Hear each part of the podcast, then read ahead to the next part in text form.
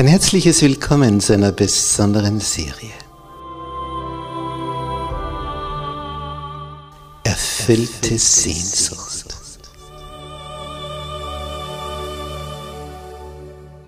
Die Welt der Bibel.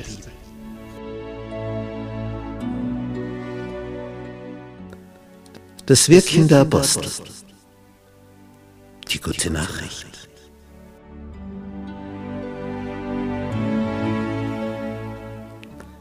Wie war das am Anfang mit den ersten Christen? Wie ging das vor sich? Wie ist diese Urgemeinde entstanden? Wie, wie haben die ihr Dasein gestaltet? Und dann der große Apostel Paulus. Wo ist er überall hingezogen? Wie schaffte er es aus dem Nichts, eine Christengemeinde nach der anderen zu gründen, in heidnischem Umfeld? Was war sein Geheimnis? Für seine Kraft.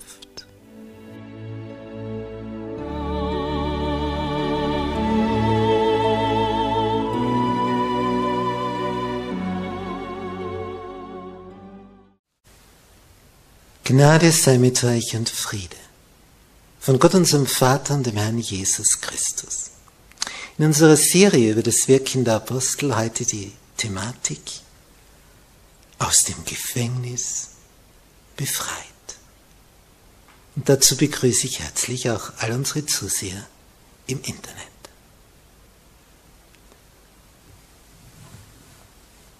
Wir kommen zur Apostelgeschichte Kapitel 12. Und es beginnt sehr traurig.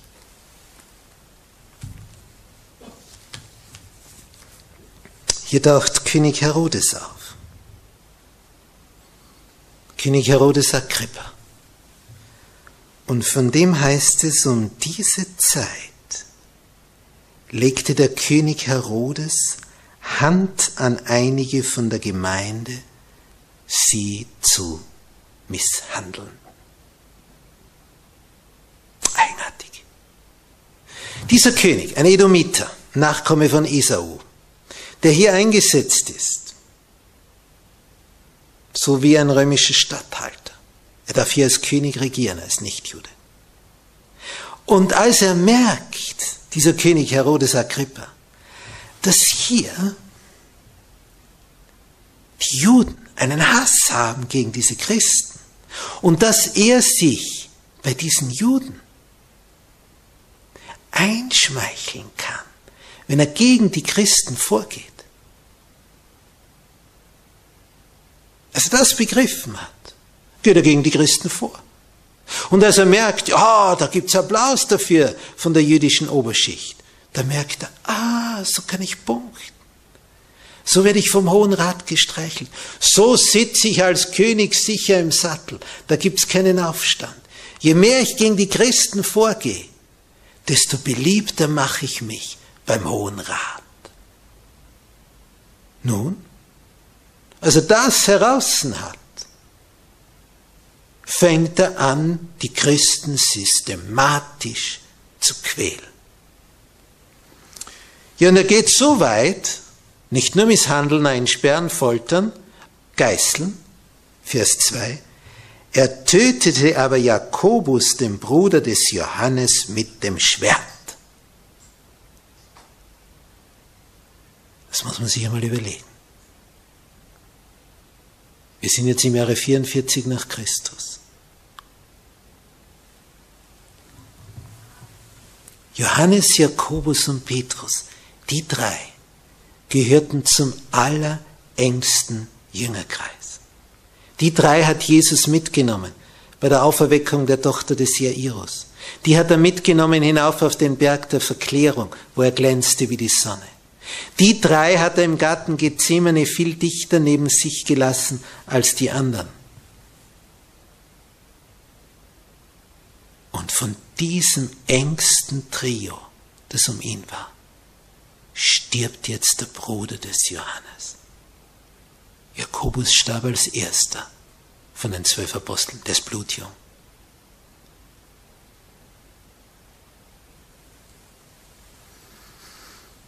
Er ist gerade ein Mann in seinen besten Jahren, so Mitte 30 wahrscheinlich. Jakobus stirbt, weil ein König Punkte sammeln möchte beim Hohen Rat. Das ist der Grund. Und weil er abgrundtief böse ist in seinem Herzen. Und es ihm nur um die Macht und dann steht hier noch in Vers 3, und als er sah, dass es den Juden gefiel, wenn man da jemand umbringt, fuhr er fort und nahm auch Petrus gefangen.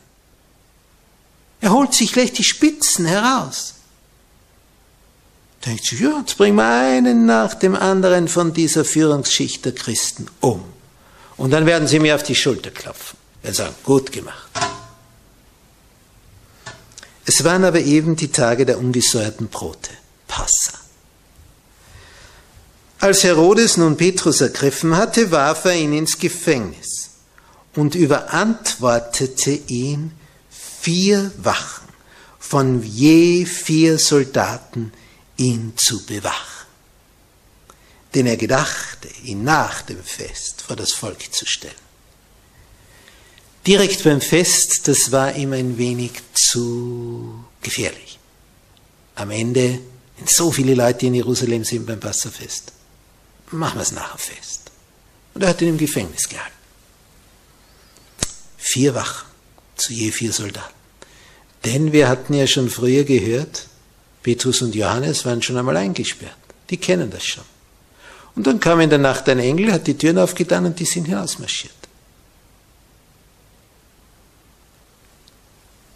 Also wurde er jetzt so scharf bewacht, dass sogar zwei Wachsoldaten in der Zelle mit ihm waren, die an ihn gefesselt waren mit Ketten. Das heißt, selbst wenn die zwei einschlafen, und du denkst, jetzt mache ich mich aus dem Staub. Selbst wenn die Tür offen wäre, die ihr nicht ist. Es geht nicht. In dem Moment, wo du aufstehst und gehen willst, selbst wenn die tief schnarchen, dem Moment werden sie wach, weil die sind an dich angegurtet, angefesselt, angekettet.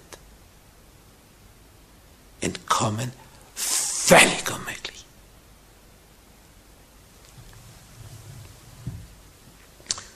So wurde nun Petrus im Gefängnis festgehalten, heißt es in Vers 5.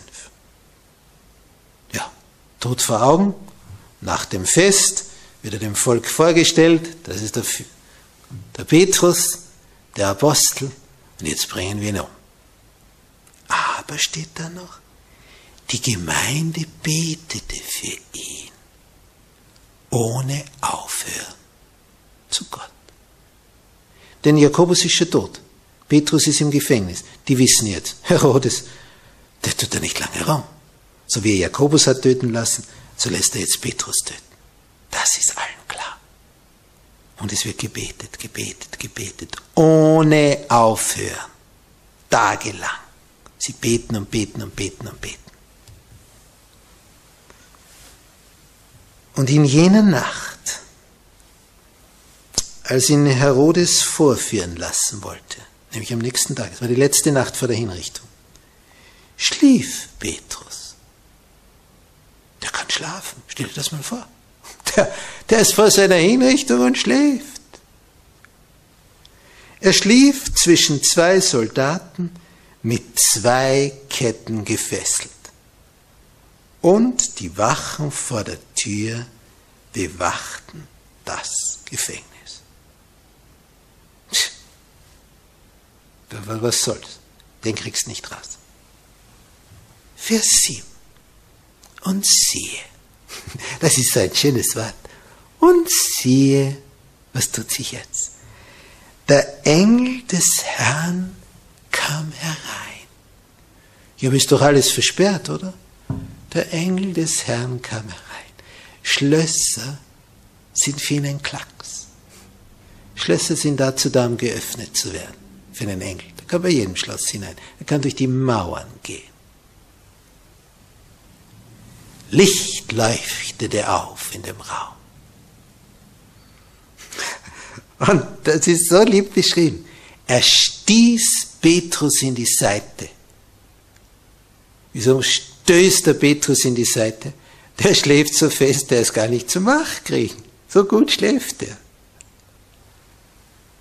Er weckte ihn der es gar nicht zum in die Höhe kriegen, sagt, steh schnell auf. Und die Ketten fielen ihm von seinen Händen. So einfach ist es für den Himmel. Hätte Gott Johannes den Täufer befreien können aus dem Gefängnis? Natürlich hätte er ihn befreien können. Warum hat er ihn nicht befreit? Nicht jeder wird automatisch befreit. Jakobus war im Gefängnis und er starb. Petrus war im Gefängnis und ein Engel kommt und lässt die Ketten fallen. Beim einen so, beim anderen so. Wir können es Gott nicht vorschreiben. Er hat seinen Plan. Außerdem der Tod ist eine Sicherheitsschleuse. Wenn du stirbst im Vertrauen auf Jesus, wo ist das Problem? Dann kann dir keiner mehr was tun. Dann bist du dort, wo du hin sollst. Denn er wird dich aus dem Totenreich auferwecken. Jetzt kann dir kein Mensch mehr was tun, wenn du tot bist. Sicherheitsschleuse. Schlimm ist es nur, wenn du Jesus nicht kennst. Weil dann ist der Tod die letzte Chance gewesen. Dann ist vorbei. Die Ketten fielen ihm also von seinen Händen. Was sagt der Engel? Gürte dich, zieh deine Schuhe an. Er hat alles ausgezogen, damit er besser schläft. Und er tat es. Er sprach zu ihm, wirf deinen Mantel um, folge mir. Und er ging hinaus und folgte ihm und wusste nicht, dass ihm das wahrhaftig geschehe durch den Engel, sondern meinte, eine Erscheinung zu sehen.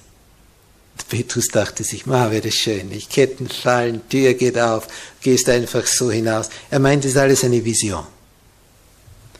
Sie gingen aber durch die erste und zweite Wache, überall die Tore, alles streng verschlossen, das macht einfach und die gehen da durch. Sie kamen zu dem eisernen Tor, das zur Stadt führt. Das tat sich ihnen von selber auf. Und sie traten hinaus und gingen eine Straße weit. Und alsbald verließ ihn der Engel. Er wird nicht mehr gebraucht. Jetzt kennt sich Petrus schon aus. Er ist in Jerusalem zu Hause. Als Petrus zu sich gekommen war, sprach er, nun weiß ich wahrhaftig, dass der Herr seinen Engel gesandt und mich aus der Hand des Herodes errettet hat und von allem, was das jüdische Volk erwartete. Nun weiß ich's wahrhaftig. Ah, das sind Geschichten.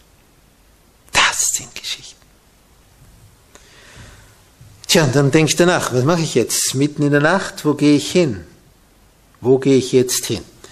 Und als er sich besonnen hatte, nachgedacht hatte, ging er zum Haus Marias, der Mutter des Johannes, mit dem Beinamen Markus. Den Burschen werden wir noch kennenlernen bei der ersten Missionsreise. Der hat eine Mama, die heißt Maria. Warum geht er dorthin? Wo viele beieinander waren und beteten. Ach ja, richtig, die beten ja für, die, für den Petrus im Gefängnis, dass der nicht getötet wird. Als er aber an das Hoftor klopfte, kam eine Magd mit Namen Rode, um zu hören, wer da wäre. Und als sie die Stimme des Petrus erkannte, tat sie vor Freude das Tor nicht auf. sie tat vor Freude das Tor nicht auf. Die hört Petrus und rennt zurück, sagt, Petrus steht draußen. Die sagen, du spinnst ja. Sie beten für Petrus, aber sie können sich nicht vorstellen, dass das geschehen könnte, dass der vor der Tür steht. Sie lief hinein, verkündete, Petrus stünde vor dem Tor. Sie sprachen zu ihr, du bist von Sinnen. Doch sie bestand darauf, es wäre so. Da sprachen sie, es ist sein Engel. Petrus aber klopfte weiter an. Jetzt gehen alle zum Tor. Als sie nun aufmachten, sahen sie ihn und entsetzten sich.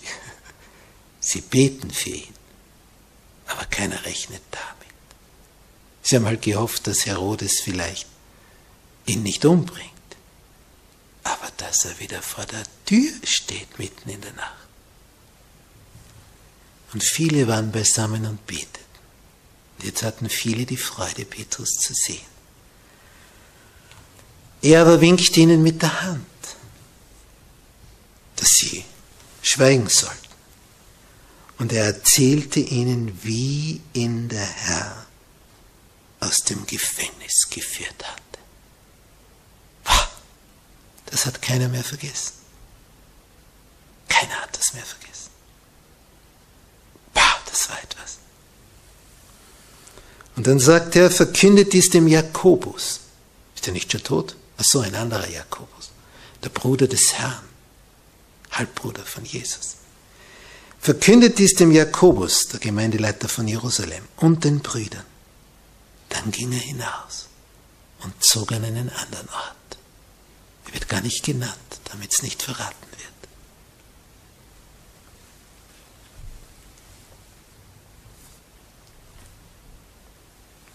Und dann wird es Tag.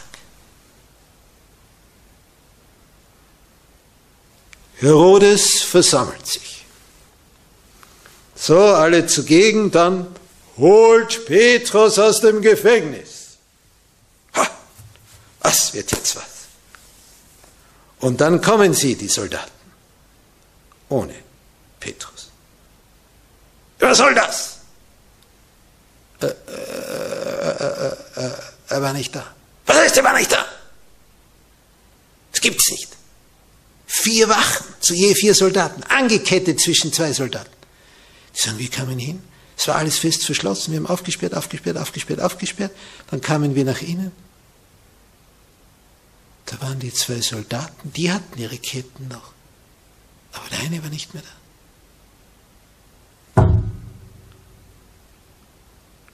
Der Herrscher explodiert. Als aber Herodes ihn holen lassen wollte und ihn nicht fand, heißt es in Kapitel 12, Vers 19, da verhörte er die Wachen und ließ sie abführen, nämlich um sie zu töten. Dann zog er von Judäa hinab nach Caesarea und blieb dort eine Zeit lang.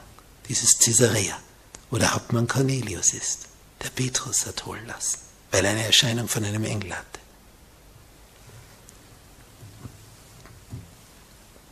Vers 21. Und an einem festgesetzten Tag legte Herodes das königliche Gewand an, bestickt mit Silber und Gold. Ja, er prangt da in seinem ganzen herrlichen Gewande. Er setzte sich auf den Thron und hielt eine Rede an sie. Der konnte reden, begabt. Das Volk aber rief ihm zu, das ist Gottes Stimme und nicht die eines Menschen. Wie reagiert er darauf? Als er hört, das ist Gottes Stimme. Er ahlt sich in dem Ganzen, wie ein Aal im Wasser. Er genießt Gottes Stimme, haben sie gesagt, sie. Ach, was ist er nicht für ein berühmter König? Und wie sie ihn ehren und das Volk und, und, und, obwohl er gar kein Jude ist. Und das hätte er besser so nicht gemacht. Denn dasselbe Engel, der hineingegangen ist ins Gefängnis, um Petrus rauszuholen, Dasselbe Engel, der die Ketten berührt hat, dass sie runtergefallen sind, der das Torschloss berührt hat, dass es aufgesprungen ist. Dasselbe Engel berührt jetzt Herodes. Batsch! Das war dasselbe Engel. Alsbald schlug ihn der Engel des Herrn heißt es in Vers 23, weil er Gott nicht die Ehre gab und von Würmern zerfressen, gab er den Geist auf. Wer sollte sterben? Petrus. Durch wen? König Herodes. Der Tod geweihte Petrus. Am nächsten Tag hätte er sterben sollen. Letzte Nacht. Der todgeweihte Petrus lebte noch. Herodes, der ihn töten lassen wollte, war jetzt tot. Er war jetzt tot.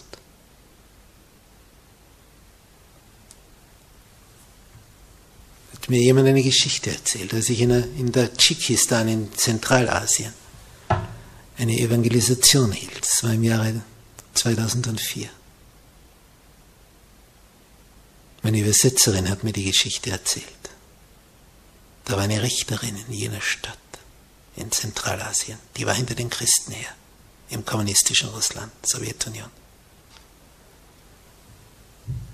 Und die hatte den Christen gesagt, ich rotte euch alle aus.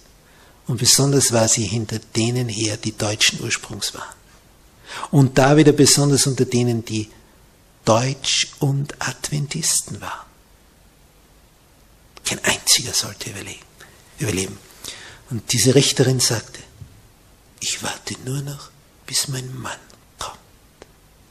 Bis der nachkommt, der ist auch Richter.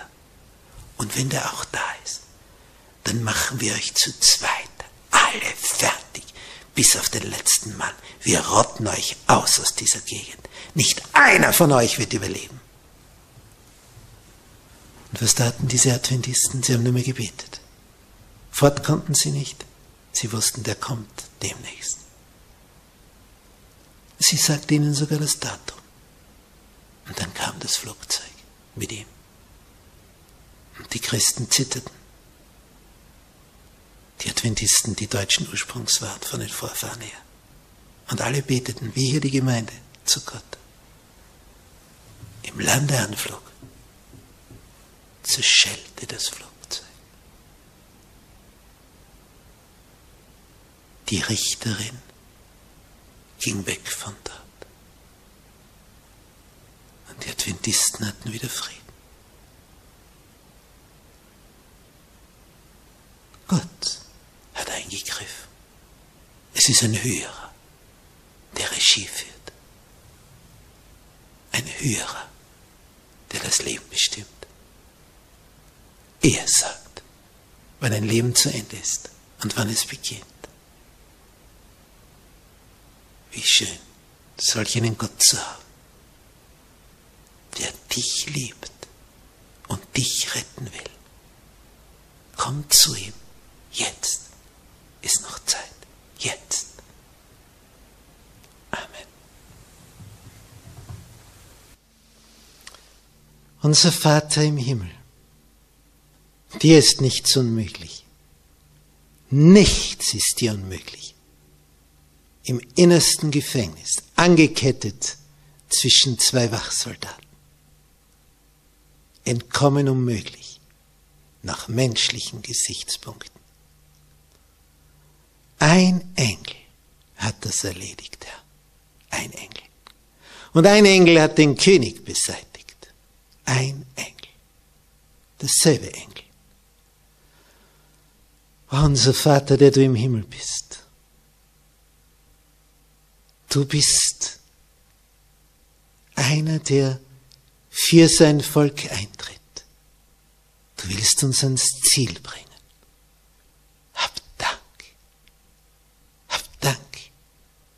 dass du der bist, der alles versucht, damit wir ans Ziel kommen. Dafür lässt du sogar Könige sterben. Danke, Herr, für deine Güte und Gnade.